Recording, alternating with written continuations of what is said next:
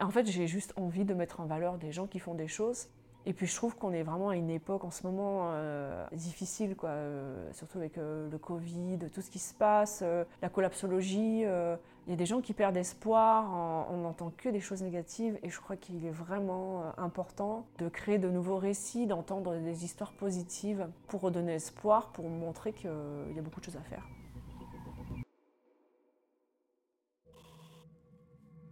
Femmes d'impact, c'est un podcast où je partage avec vous des rencontres inspirantes de femmes qui osent casser les codes et inventer de nouveaux modèles de croissance, de société et d'écologie pour vous inspirer et vous donner envie de vous lancer. J'ai découvert mon invité d'aujourd'hui grâce à son premier livre, Idécologie, qui est un recueil d'idées chouettes pour la planète. Dans cet épisode, Charlotte va vous donner une forte envie de déménager à la campagne en vous parlant de sa transition de la vie urbaine à un petit village de la Drôme. Elle revient sur son premier livre, Idécologie. Et enfin, elle nous parle de son nouveau livre, La Drôme en transition. Et elle nous raconte les initiatives qui font que la Drôme aujourd'hui est un véritable laboratoire à idées nouvelles. Je vous invite à découvrir Charlotte Didier, une femme d'impact.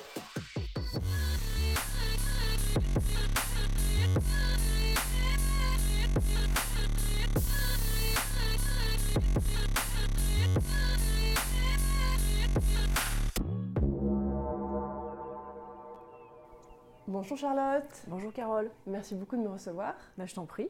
Alors on est où aujourd'hui?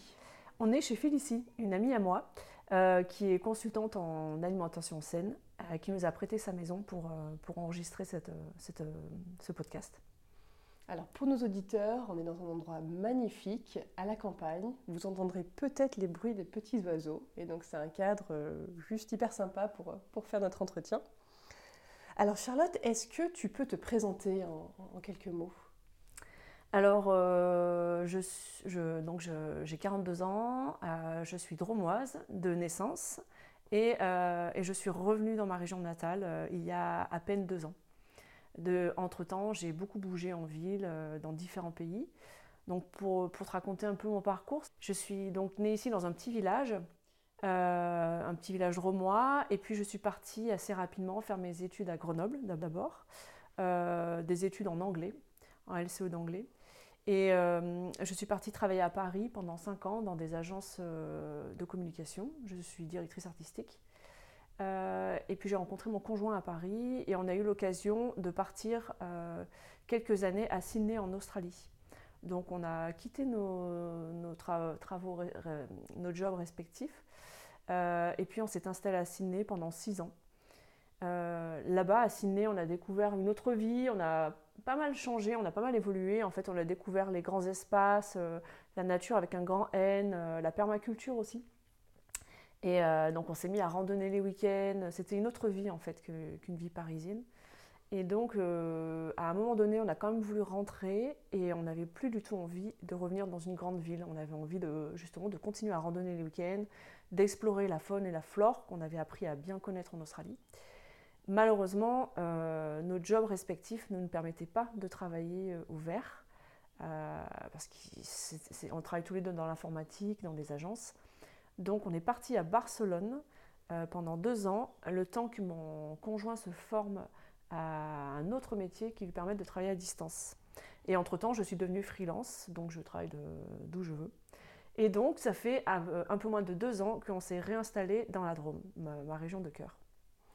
Alors la Drôme, euh, tu vis dans toutes ces grandes villes, Paris, Sydney, Barcelone. Comment ça se passe concrètement ton retour dans la Drôme Honnêtement, on a eu un peu euh, quelques appréhensions. Euh, des amis à nous nous demandaient ce qu'on allait faire ici, à vrai dire. Ça donne envie à beaucoup de monde d'aller au vert, mais en général, les gens ont quand même des, des, préjugés un petit peu sur la vie à la campagne. Donc beaucoup de personnes m'ont demandé ce que j'allais vraiment faire ici, est-ce que c'était pas euh, dangereux à mon âge de, me refaire un, comment dire, un cercle social euh, dans un endroit plus rural. On nous a demandé si on connaissait des gens sur place. Alors c'est vrai que je connais ma famille, mais qui, voilà, mon but n'était pas de passer mes journées avec ma famille. Et en fait, euh, ça s'est très bien passé. Je dirais même qu'on n'a jamais eu une vie sociale aussi riche que maintenant. On est vraiment au cœur d'une communauté. Grâce à notre fille aussi, on a une fille de 4 ans et demi, donc grâce aux activités de ma fille, on a rencontré d'autres parents. Et en fait, on est une espèce de communauté de, je sais pas, d'une dizaine de familles qui s'entraident, qui se soutiennent. On, ne sait jamais, les week-ends, on a le choix entre tellement d'activités. J'ai l'impression que je fais plus de choses ici que je faisais à Paris. Donc euh, pour l'instant, ça se passe très très bien. C'est hyper intéressant parce qu'on a quand même, euh, quand on vit dans une grande ville, on s'imagine qu'aller à la campagne, ça veut dire être isolé, euh, peut-être pas connaître grand monde. Et finalement, ce que tu nous dis, c'est qu'il y a beaucoup de liens sociaux. Exactement, oui. Alors après, on a choisi notre campagne. en revenant ici, on savait que la Drôme, c'est quand même un territoire où il se passe beaucoup, beaucoup de choses. donc on avait on aurait pu hein, prendre par exemple, euh, je ne sais pas, une, région euh, euh, beaucoup moins peuplée et puis acheter une grande ferme pour vraiment pas cher et s'installer. Mais on avait envie quand même d'être au cœur de, beaucoup de choses, d'initiatives positives, on va dire. Alors justement, Charlotte, moi j'ai une question en tant que voisine, parce que comme tu sais, j'habite de l'autre côté du Rhône, en Ardèche. On a l'impression qu'il se passe quelque chose en ce moment dans la Drôme on a l'impression que c'est un espèce de laboratoire d'idées nouvelles, de, euh, d'invention du monde de demain. Et est-ce que tu sais pourquoi? Est-ce qu'il y a une raison historique? Eh bien, figure-toi que moi aussi, je me suis posé la question, parce que je ne comprenais pas pourquoi tout le monde venait dans la Drôme. Et euh, j'ai fait mes petites recherches, et en effet, il y a des raisons historiques à ça. Euh, d'abord, la Drôme, c'était un lieu où il y avait beaucoup de protestants. Donc beaucoup de protestants, pour se réfugier, sont partis dans le Diwa, ça a développé quand même un esprit communautaire et un peu contestataire. Ensuite, il y a eu pendant la guerre euh, les, les, résistants. Les résistants, merci. Euh, donc voilà, dans le Vercors, il y a eu beaucoup de résistants. Donc pareil, il y a cet esprit un peu de, de, de rébellion contestataire contre le, le, pouvoir. quoi. Et ça a continué. Il y a eu les années 70, donc toute la génération des 68 arts euh, qui est venu, bon, aussi en Ardèche, hein, qui est venu pas mal s'installer au vert pour euh, recréer euh, de nouvelles façons de vivre. Et, et, puis il y a aussi la rivière Drôme, qui était une rivière à l'époque extrêmement polluée. En fait, il y avait des décharges un peu partout, tout au long de la rivière. et puis il y a eu un mouvement citoyen dans les années 80 qui, en gros, qui a pris en main la situation et qui a fait fermer une à une toutes les décharges du bord de la Drôme, qui a aussi fait, euh, comment dire, qui a démantelé euh, l'unique barrage qu'il y avait sur la rivière. Euh, donc avec l'aide d'élus, hein, ça a été un mouvement citoyen, mais qui ensuite s'est poursuivi avec les élus. Et, et du coup, aujourd'hui, la Drôme est une rivière propre, et d'ailleurs, je crois, la seule rivière sauvage de France, si je ne dis pas de bêtises. C'est quoi une rivière sauvage? C'est-à-dire qu'elle n'a pas de barrage. Donc en mhm. fait, elle, coule de la source euh, à, la fin. Elle, est libre de circuler comme elle veut. Donc la faune euh, peut aussi circuler comme elle l'entend. Et en effet, maintenant la Drôme, euh, l'été, elle est magnifique. Je ne sais pas si tu as vu, mais elle est vraiment turquoise. On peut se baigner, elle est superbe. Et voilà, donc c'est à tout ce mouvement-là, politique, on va dire, et aussi écologique, qui, qui prend racine dans ces différentes histoires historiques. Ok, donc ça c'était un mouvement dans les années 90 et la Biovallée, c'est ça Voilà, la Biovallée est née de ça. Voilà. Euh, donc euh, si vous voulez en savoir plus, n'hésitez pas à regarder. C'est un magnifique projet de dire allez, comment le collectif peut euh, rétablir la nature, une rivière dans la Drôme. Oui. Alors ça c'est donc ça répond à ma question. Qu'est-ce qui se passe dans la Drôme? On sent que c'est en pleine effervescence, qu'il y a beaucoup finalement d'énergie et d'énergie positive. Toi, est-ce que euh, tu peux partager avec nous quelques rencontres que tu as faites ou quelques idées nouvelles que tu as rencontrées? Euh, Alors, il faut préciser que Charlotte, tu es en train de, publier un livre qui s'appelle La Drôme en transition. Oui. Et, à l'occasion de ce livre, donc, tu as eu l'occasion d'aller à la rencontre de personnes euh, très inspirantes dans le territoire. Mhm. Est-ce que tu peux partager avec nous quelques rencontres que tu as faites? Oui, alors déjà pour donner un peu de contexte, euh, quand je suis arrivée, j'ai rencontré en effet des gens vraiment étonnants. J'ai trouvé qu'il y avait des parcours vraiment étonnants. Euh, et j'ai eu envie euh, de, les mettre en lumière en fait dans un livre pour, montrer un peu ce qui se passe en milieu rural, pour donner une autre image aussi de la ruralité. Et la ruralité, ce n'est pas que, je sais pas, des gens qui restent chez eux ou je sais pas tous les clichés qu'on peut avoir dans la ruralité. Donc voilà, je suis en train de travailler sur un livre qui est en ce moment en campagne de financement participatif. Et donc j'ai choisi de faire 20 portraits de, personnes et de collectifs dans la Drôme qui agissent chacun à leur manière pour la transition, transition sociale et écologique. Donc, euh, je ne sais pas si je devais te donner un exemple. Euh, bah, un exemple assez euh, frappant ici, c'est Village Vivant. Je ne sais pas si tu connais depuis l'Ardèche, si tu as entendu parler. Alors non, je ne connais pas et je veux bien en savoir plus. Eh ben, c'est une association qui, donc, qui travaille pour redonner vie au centre-ville. des petits villages. Donc en fait, ils, ils, rachètent des locaux, parce que dans les centres-villes, dans les petits bourgs, il y a beaucoup de, de commerces qui ont fermé, donc on se retrouve avec des vitrines euh, mortes, euh, des locaux complètement inoccupés. Et d'un autre côté, on a beaucoup de porteurs de projets qui cherchent à faire des choses, mais qui n'ont pas forcément les moyens d'acheter un local commercial ou de le restaurer. Et donc Village Vivant fait le, pont entre les deux. Donc il, euh, rachète des locaux et les met à disposition de porteurs de projets. Donc ils permettent de redynamiser les centres-villes. Ça c'est génial. Et c'est dans, dans, quel village ou dans quelle ville Alors ils sont à Cré, euh, créer, pareil, une petite ville où il se passe tellement de choses, c'est assez dingue.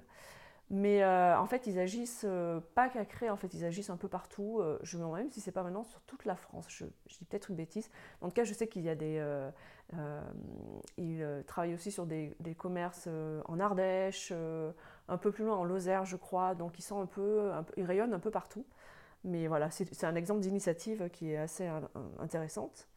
Je pense aussi euh, aux dispensaires de soins naturels euh, que j'ai trouvé vraiment intéressant euh, parce que ce sont des, des thérapeutes, donc des naturopathes, des, masseurs, des nutritionnistes qui se sont mis ensemble en collectif pour proposer des soins naturels à un public qui n'a pas forcément les moyens de se faire soigner ainsi.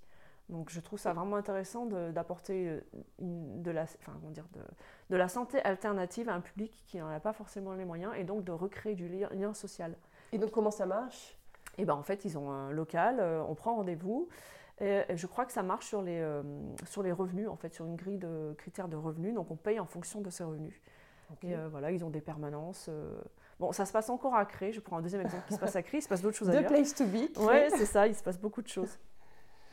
Ok, tu aurais peut-être un, dernier exemple pour montrer le, dynamisme du territoire? Euh, Alors, il y en a tellement, réfléchissons, je pourrais te parler par exemple de Agathe et Anton que j'ai rencontrés euh, à Montméran, qui se situe justement vers Valence. Donc en fait, ils, sont en train de faire une tiny house et ils sont au sein d'un collectif. Euh, ils ont un grand hangar, ils disposent d'une équipe qui aide à la conception de tiny house. Donc l'idée, c'est de mettre en commun euh, du matériel, un espace de fabrication. Et également, ils travaillent aussi au niveau juridique pour, euh, pour conseiller les, personnes qui veulent faire de l'habitat léger sur le, législatif, en fait, sur ce qui se passe en ce moment sur les habitats légers. Et euh, ils travaillent aussi à, persuader les maires des petits villages alentours à intégrer de ce sorte, ces sortes d'habitations. Donc c'est vraiment très intéressant, je trouve.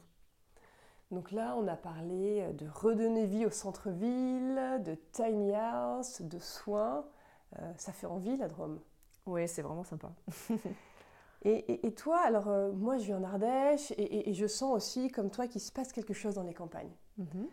Est-ce que... Euh, pourquoi tu penses que les zones rurales, elles sont devenues aussi attractives aujourd'hui? Bien, je pense que euh, je pense que les villes, euh, bah, déjà, sont très chères. Le foncier est extrêmement cher. Donc aujourd'hui, pour rester en ville, il faut sortir énormément d'argent, ce qui veut dire qu'il faut travailler énormément. Donc je pense qu'à notre époque, il y a beaucoup de personnes qui, euh, qui remettent un peu cela en question et qui ont envie d'une vie plus simple, plus, voilà, plus ancrée dans le quotidien et aussi plus proche de la nature. Euh, et puis c'est vrai que ces dernières années, euh, bah, dès qu'il y a une canicule euh, à Paris, ça devient compliqué. Les villes sont extrêmement... Enfin, c'est plus difficile à vivre, il fait beaucoup plus chaud en ville, on est dans des appartements surchauffés. il y a aussi les, attentats, tout simplement. Je pense qu'on s'éloigne un peu de tout ça. Et puis dernièrement, avec le confinement, bah, moi je l'ai vécu clairement.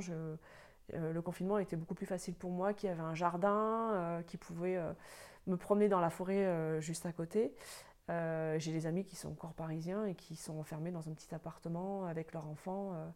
voilà, donc je pense que tout ça donne envie à beaucoup de personnes de, de sortir des villes pour avoir plus d'espace et puis pour aussi, voilà, peut-être changer de vie aussi, se reconnecter à la nature, faire des jobs qui ont du sens et puis tout simplement ralentir, avoir une vie plus slow, comme on dit. Oui, oui, oui. Et, je confirme, pour vivre moi aussi à la campagne, euh, finalement, on y vit très bien. On y vit très bien, euh, la qualité de vie est bonne et il y a beaucoup de liens sociaux, comme tu disais. Oui. Alors là, on a parlé de, ces portraits, de la Drôme en transition. Donc tu allais voir ces, ces 20 personnalités. Et finalement, pour en revenir un petit peu à toi, comment est-ce que toi-même tu es en transition aussi? Euh, Alors moi, la transition, comment dire? Par où commencer? Euh, ça fait un bon bout de temps déjà que, le sujet m'intéresse. Euh, il y a quelques années, euh, j'ai commencé à changer d'alimentation. J'étais en Australie, donc un pays anglo-saxon où le végétarisme ou le véganisme sont très répandus. Et donc, on a commencé à ralentir notre consommation de viande, et puis on a rencontré plein de personnes végétariennes ou véganes. Et donc, tout doucement, on, a glissé vers cette pente, dans cette pente-là, sur cette pente-là. Euh, et, voilà, on est devenu végétarien puis vegan. Euh, donc voilà, on a changé notre alimentation. J'ai découvert une cuisine beaucoup plus euh, créative selon moi. Donc j'ai pris plaisir à cuisiner, ce qui n'était pas du tout le cas avant. ensuite, on est tombé, je ne sais pas, il y a environ 7 ans, sur une vidéo d'une femme qui était à, l'époque pas connue, qui s'appelait Bea Johnson. Et cette femme-là déclarait ne quasiment produire plus de déchets et produisait simplement un bocal, euh, un litre de déchets, je crois, par an. Ah, ça a été euh, révolutionnaire pour moi. On a changé toute notre façon de consommer. Euh, et voilà, donc on est devenu, enfin, on, baigne vraiment dans le mouvement zéro déchet. Bon, depuis, j'ai eu une enfant, voilà, je ne suis pas 100% zéro déchet, mais en tout cas, on a complètement changé notre façon de consommer, voilà, sans se mettre la pression, sans se culpabiliser. Voilà, donc on a changé notre alimentation, ça. Et puis aussi, on a découvert la permaculture en Australie. Donc c'est quelque chose qu'on aime beaucoup, qu'on continue à pratiquer ici. On, fait partie d'une association dans un jardin partagé. Et donc on continue à produire des fruits et des légumes, à se former euh, sur ce sujet.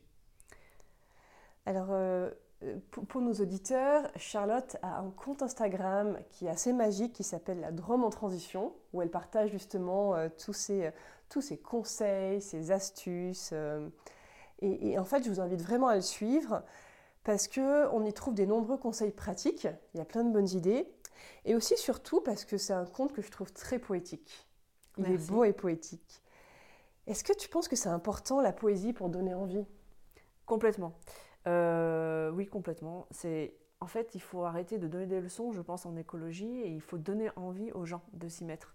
Et euh, le meilleur moyen, euh, enfin selon moi, c'est en effet de montrer qu'il y a de la beauté et de la poésie dans ces choses-là, que ce n'est pas juste une privation.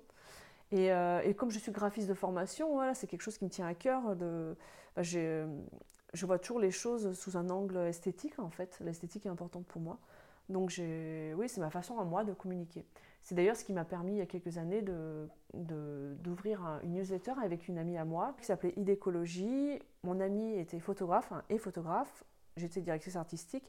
Donc on a décidé d'allier nos compétences et de créer une espèce de média positif pour montrer que l'écologie, ça pouvait être beau et joyeux. Ce qui me semble primordial aujourd'hui pour convaincre euh, tout le monde. Donc voilà, c'était une newsletter qui a duré trois ans, euh, qui donnait des conseils du coup en minimalisme, en zéro déchet, en slow fashion, cuisine végétale, enfin on a abordé plein de sujets. Euh, et un éditeur, au bout de trois ans, nous a proposé de mettre tout ce contenu qui était sur le web euh, dans un livre. Donc on a été édité aux éditions Cosmographia, puis réédité aux éditions Marabout l'année dernière. Alors ce livre, il s'appelle Idécologie. Alors moi, je le connais depuis quelques années. Pour tout vous dire, ma grande sœur, quand elle a découvert, en a acheté à peu près 10. Euh, c'était une cliente fidèle qu'elle a offert à peu près à la, terre entière, à, tous ses amis, ses sœurs, belles-sœurs. Ce que j'avais adoré dans ce livre, c'est exactement ce que tu dis. C'est-à-dire que pour, donner pour le changement, moi je suis persuadée qu'il faut faire envie. Rendons, rendons le changement beau, ce livre, il est hyper beau. Il est hyper beau, il est fun, il est, il est ludique. C'est gentil, merci. Hein. Est-ce que peut-être pour, euh, pour nos auditeurs qui n'ont pas encore lu le livre, tu peux nous donner quelques exemples d'astuces de, ou de bonnes pratiques, euh, peut-être tes préférés euh, alors, voyons voir. C'est qu'il y a beaucoup d'idées dedans. si je me replonge un peu dans le livre. Ou celle qui avait eu le plus de succès? Alors justement, c'est celle que j'avais en tête. C'est tout simplement de replanter ces déchets. Donc, au lieu de les jeter dans une poubelle, bon, déjà on peut les composter mais une grande partie des déchets euh, végétaux de notre cuisine en fait peuvent être replantés tout simplement. Donc il suffit de, couper une salade, un poireau, euh, euh, un bok choy, enfin ce genre de végétaux. On garde la base et on la met dans de la terre et ça repousse. C'est assez magique. Et je le fais régulièrement, ça marche vraiment très bien. Euh, les poireaux, par exemple, ne vont pas devenir énormes, mais vont produire des graines et vous avez des graines pour l'année suivante. Puis en ce moment, mes poireaux dans mon jardin sont justement issus des poireaux que j'avais achetés l'année dernière, en fait. Donc voilà, c'est un exemple de d'astuce toute simple en fait qui permet de manger beaucoup plus local du coup, de faire moins de déchets et de découvrir un peu comment fonctionne euh, euh, voilà, le cycle des plantes, de, mettre, même pour des citadins, hein, de mettre dans une petite jardinière sur un bord de fenêtre. voilà, c'est intéressant je trouve. Alors, si vous avez envie d'essayer, plantez vos, vos trognons de poireaux. Voilà, c'est ça. dans la terre. Voilà. Et ça vous donnera des beaux poireaux en, combien de temps? Euh, alors, euh, il faut attendre quelques semaines quand même. On les remet d'abord dans de l'eau, dans un verre d'eau par exemple. Euh, au bout de, je me souviens plus, au bout d'une semaine, je pense, une semaine ou deux, ça va quand même assez vite. On voit qu'ils continuent à pousser. Et quand vous avez de belles racines, vous les replantez. Donc peut-être au bout de trois semaines, vous les mettez dans de la terre. Et puis peut-être au bout de deux mois, je dirais, vous avez des, poireaux. Et puis en attendant, vous pouvez toujours couper les tiges pour faire de, comme de la ciboulette, en fait, tout simplement, dans des plats. Alors moi, moi tu sais que je travaille dans le chocolat et j'ai quand même une grosse interrogation parce que tu fais quand même une recette, une alternative au Nutella avec des dattes et de la caroube. Oui. Alors ma question, c'est vraiment, est-ce que c'est bon? C'est délicieux. Euh, en fait, la caroube, selon moi, n'est pas assez exploitée en France enfin exploiter c'est pas le mot, mais utiliser en France.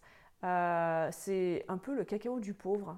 Quand j'étais à Barcelone, c'est ce que me disaient les Catalans en fait. Les Catalans utilisent beaucoup la caroube mmh. parce que c'est une plante méditerranéenne, donc qui pousse euh, euh, dans le bassin méditerranéen, donc c'est local. Le cacao vient de loin et puis il y, a aussi des controverses d'exploitation humaine en fait derrière mmh. tout ça. Donc le travail des enfants. Voilà, exactement. Donc c'est vraiment important de bien vérifier l'origine du cacao alors que le caroube donc, pousse euh, dans le bassin méditerranéen de manière... Euh, on en trouve dans les parcs, en fait, euh, à Barcelone, par exemple. Ah oui, dans les parcs Oui, et alors c'est une poudre, voilà, si on la consomme comme ça, c'est comme le cacao, c'est très amer, ça n'est pas bon. Par contre, quand on la sucre, ça a un goût de chocolat au lait et caramélisé. Donc moi, je trouve ça vraiment délicieux. Je dirais même presque que je préfère ça au, cacao, en fait. Donc je conseille tout le monde, à tout le monde d'essayer la caroube. Voilà, il faut vraiment que j'essaye cette recette. Ouais, et puis en plus, ça a des... Euh, ça a des vertus thérapeutiques. Euh, je crois que c'est bon pour la digestion, c'est riche en minéraux. Enfin, vraiment, il n'y a aucun intérêt, aucune raison de ne pas essayer la caroube. Charlotte, comment Alors, dans ce livre d'écologie, il y a plein, plein d'idées euh, qui sont hyper sympas. Et comment, donc avec Barbara, je crois, tu, qui était ta co-éditrice, comment est-ce que vous aviez réussi à rassembler autant d'idées pour la planète? Autant te dire qu'en fait, euh, on manquait jamais d'idées. En fait, on travaillait sur un calendrier éditorial, qu'on le faisait toujours six mois à l'avance, et euh, dans lequel on couchait toutes nos idées. Et en fait, nos idées venaient simplement de notre quotidien. Euh, on était toujours en chemin, donc au fur et à mesure que l'aventure idécologie se poursuivait, on, découvrait de nouvelles choses, donc on les rajoutait dans notre calendrier éditorial. Donc on ne manque jamais d'idées, en fait, quand on se lance dans le sujet voilà, il y a tellement de choses à expérimenter mhm. que voilà, on n'a jamais eu de souci euh, de, manque d'inspiration. Et, qu'est-ce qui fait finalement que les gens, euh, finalement, ils, commencent leur transition, qu'ils ont envie de, changer, de, transformer leurs habitudes? À, ton avis? Ben, Je pense qu'il y a plusieurs raisons à ça. En fait, ça, dépend un peu du chemin de chacun. Il y a des gens qui ont besoin d'une grosse claque, euh, si je peux dire euh, une grosse prise de conscience à la suite d'une vidéo ou d'un film euh, vraiment euh, un peu dur qui peut faire peur. Donc il y a des gens qui viennent comme ça. Il y a d'autres personnes qui, Il y a d'autres personnes qui, qui ont, par exemple, quand on commence à faire des enfants, on a envie de leur donner le meilleur, une bonne alimentation, des produits sains qu'on peut mettre sur leur peau. Donc il y a beaucoup de personnes aussi qui viennent comme ça. Enfin, on a chacun un chemin différent, mais je pense qu'on a une époque où, avec la circulation de l'information, on commence quand même à être bien renseigné sur l'état du monde et on a tous envie de faire quelque chose, je pense. Après, il y a euh, il faut croire qu'on peut chacun jouer notre part. Alors je sais que c'est très contesté aujourd'hui, mais moi je crois vraiment qu'on peut tous agir à notre euh, échelle. Ça ne n'empêche pas d'agir aussi au collectif, euh, de manière plus politique par exemple. Mais en tout cas déjà à notre échelle, on peut faire déjà beaucoup de choses. Ça permet d'inspirer les autres et surtout ça nous fait prendre conscience que on est acteur dans le changement, qu'on n'est pas simplement des consommateurs et qu'on a du pouvoir donc c'est très important selon moi. Alors ça c'est hyper beau ce que tu dis. Euh, redonnons le pouvoir finalement aux citoyens. Mhm. Et, ma question c'est donc tu as, tu, as ces deux livres, Idécologie et La Drôme en transition. Qu'est-ce qu'ils ont en commun ces deux livres? Qu'est-ce que tu essayes de faire avec ces livres? En fait, moi, je fais ce qui me plaît. C'est-à-dire que je ne calcule pas vraiment. Euh, même la Drôme en transition, c'est un livre. J'aurais pu faire euh, une chaîne YouTube, par exemple, ou pourquoi pas un podcast ou quelque chose comme ça, mais j'avais envie de faire un objet, enfin de fabriquer un objet tangible qu'on pouvait prendre dans, les mains, mhm. de revenir à l'artisanat, voilà. En fait, j'ai juste envie de mettre en valeur des gens qui font des choses et puis je trouve qu'on est vraiment à une époque en ce moment euh, difficile, quoi, euh, surtout avec euh, le Covid, tout ce qui se passe, la collapsologie. Il y a des gens qui perdent espoir, on n'entend que des choses négatives et je crois qu'il est vraiment important de créer de nouveaux récits, d'entendre des histoires positives pour redonner espoir, pour montrer qu'il y a beaucoup de choses à faire. J'ai envie d'inspirer, je pense que j'ai des compétences qui me permettent de communiquer. Aux gens euh, les initiatives positives. Donc c'est ma manière à moi de faire ma part, en fait, tout simplement. Euh, faire ta part en, inspirant les autres. Oui, voilà, c'est ma façon à moi d'agir. J'agis au quotidien, mais pour le, pour le bien commun, c'est ma façon à moi de contribuer. Quoi. Donc d'inspirer, de montrer qu'il y a plein de, de manières d'agir, plein de chemins différents et que, et que c'est quelque chose de positif. Et, et c'est vrai que quand on se lance dans des activités qui nous tiennent à cœur, euh, on revit en fait, tout simplement. Mm. Moi, je sais que pendant des années, j'ai travaillé en agence euh, de com. Euh, j'étais comme endormie, morte à l'intérieur de moi. J'allais au boulot tous les jours. Je travaillais pour des grands comptes, de, voilà, des grands comptes qui ont beaucoup d'argent, mais pas forcément d'éthique. Ça me rendait malade en fait. Et quand j'ai arrêté ça et que j'ai commencé à faire des choses qui avait du sens, je me suis sentie euh, renaître. Mm. Donc c'est important de pouvoir le faire. Bon, évidemment, il faut pouvoir le faire financièrement, mais euh, même en hobby, enfin en tout cas, c'est intéressant d'explorer cette piste, certaines pistes, d'écouter un peu ce que ces tripes euh, nous suggèrent et puis de se laisser porter, en fait, de faire confiance. Oui, tu t'es sentie alignée finalement avec tes valeurs. Complètement, voilà, c'est ça. Et, et, pour rien au monde, je reviendrai à ma vie d'avant. Et, ce que j'adore, c'est que tu mets vraiment tes compétences professionnelles, la communication, pour, pour justement passer les messages, donner envie, inspirer, et, euh, et c'est génial. je trouve ça euh, hyper impactant. Et, si on revient un petit peu sur le, sur le livre, sur la Drôme en transition, parce que c'est euh, aussi un chemin de sortir un livre, j'imagine que c'est pas facile. Oui. comment est-ce que tu l'édites ce livre? Comment ça se passe? Alors en fait, j'ai choisi l'auto-édition. Euh, beaucoup de personnes m'ont demandé pourquoi je ne cherchais pas un éditeur. Et j'avais tout simplement envie, la curiosité de monter un projet de A à Z. Euh, quand, on fait, quand on passe par un éditeur, euh, on travaille ensemble, enfin du coup, de mon expérience, hein, après j'ai pas fait beaucoup de livres, mais on travaille ensemble sur, le, sur le, la structure du livre, on l'écrit et puis ensuite on le donne à l'éditeur qui va s'occuper de la mise en page, de la diffusion, de la communication, de tout. Moi, j'avais envie vraiment de, partir de l'idée et de, faire moi-même la mise en page, vu que je suis graphiste, ça me semblait cohérent, et, euh, et, de le diffuser. Donc ça demande beaucoup de travail, mais ça me fait vraiment plaisir de le faire. Donc ça veut dire que j'ai contacté moi-même toutes les personnes, j'ai demandé à un ami à moi qui est photographe de m'accompagner sur les chemins de la Drôme pour prendre des portraits photos de ces personnes-là. Et ensuite, euh, donc je fais toute la communication, j'ai cherché un imprimeur local et, euh, et puis je m'occupe de la diffusion. Donc voilà, je fais tout de A à Z. C'est beaucoup de boulot. Hein. J'imagine. Et, comment euh, tu peux aussi nous parler du financement de ce livre? Oui, alors donc du coup, je, lance une campagne de financement participatif. Donc là, je suis en plein dedans. Euh, pour m'aider à financer les livres parce que forcément en auto-édition ça coûte euh, pas mal d'argent d'imprimer. mon idée c'est d'imprimer 200 exemplaires au minimum. donc il me faut l'argent pour, pour permettre de pour financer l'impression, disons. Et ensuite, je m'occuperai de le diffuser dans des boutiques un peu sur, euh, sur le territoire et en ligne, sur un site web euh, qui est en construction. Euh, voilà, j'ai répondu à ta question. Oui, et, et, la question pour les auditeurs qui, je suis sûre, ont hyper envie d'acheter le livre après cette, cet entretien, où est-ce qu'on pourra le, trouver, ton livre? Donc, tu nous as parlé de ton site internet que tu vas voilà, créer. Voilà, c'est ça, donc ce sera la Rome en transition. dans des points de vente locaux, donc dans des petites boutiques euh, dans la Drôme. Euh, au niveau national peut-être, on verra, j'en suis pas encore là. Et, euh, et, puis voilà, ce sera, ce sera comme ça. Et puis on peut déjà l'acheter pendant la campagne de financement participatif. Donc vous pouvez aller sur KissKissBankBank, vous tapez la Drôme en transition et vous pouvez participer à, la, à la, campagne de Charlotte. Alors Charlotte, moi, j'aimerais euh, te dire un, grand merci parce que avec euh, ces portraits, avec ces deux livres, euh, je trouve que tu nous donnes de l'espoir en mettant en avant toutes ces énergies, ces initiatives positives.